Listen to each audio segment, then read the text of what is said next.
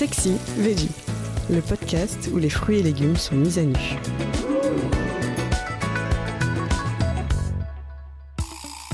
Le poireau.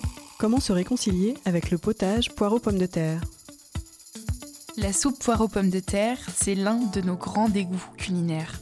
Un potage punition avec sa texture grumeleuse et filandreuse. Cette préparation a pourtant de nombreux atouts, notamment grâce aux propriétés du poireau, riche en fibres, pauvre en calories et diurétique. Cette soupe est donc un allié de choix pour ceux et celles qui surveillent leur ligne. Elle est aussi parfaite pour compenser les excès lors d'un dîner festif. Alors, il serait dommage de s'en passer.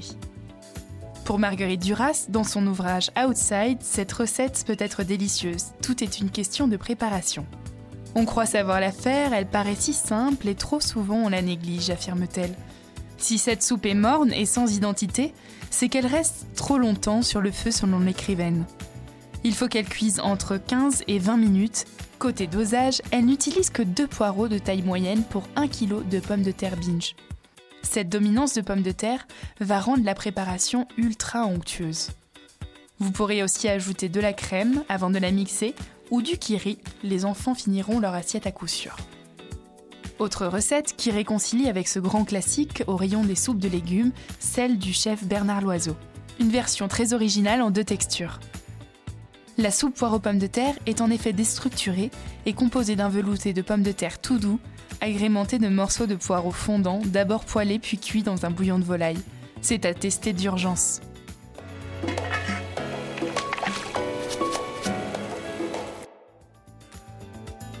Pour rendre cette recette moins triste, vous pourrez l'agrémenter de lardons, de croutons et pourquoi pas d'une julienne de légumes étuvée au beurre comme dans la recette de la julienne d'Arblay.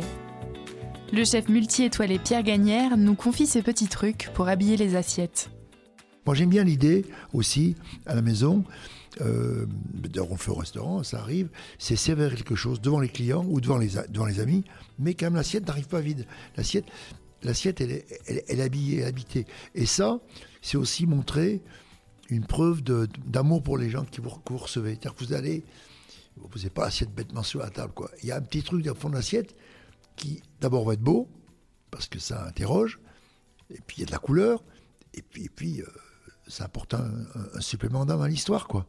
Vous servez le potage nature, et puis dans chaque assiette, vous mettez par exemple euh, une petite tranche de chorizo, là, très très très très fine. Sur cette tranche de chorizo, euh, vous pouvez rajouter euh, une toute petite pointe de, de, de, de moutarde ou euh, même de tomates concentrées, oui, ou de tomates de tout comme de ketchup comme ça. Vous hop, ça prend. Euh, et puis euh, vous pouvez rajouter effectivement ces fils de poireaux crus, voilà. Une touche inattendue qui révèle le potentiel caché de ce potage mal aimé.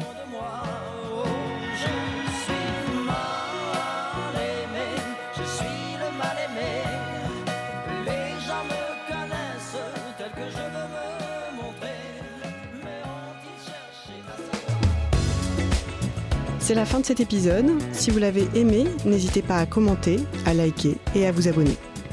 Retrouvez plus de contenu sur cuisineactuelle.fr et dans notre magazine en kiosque.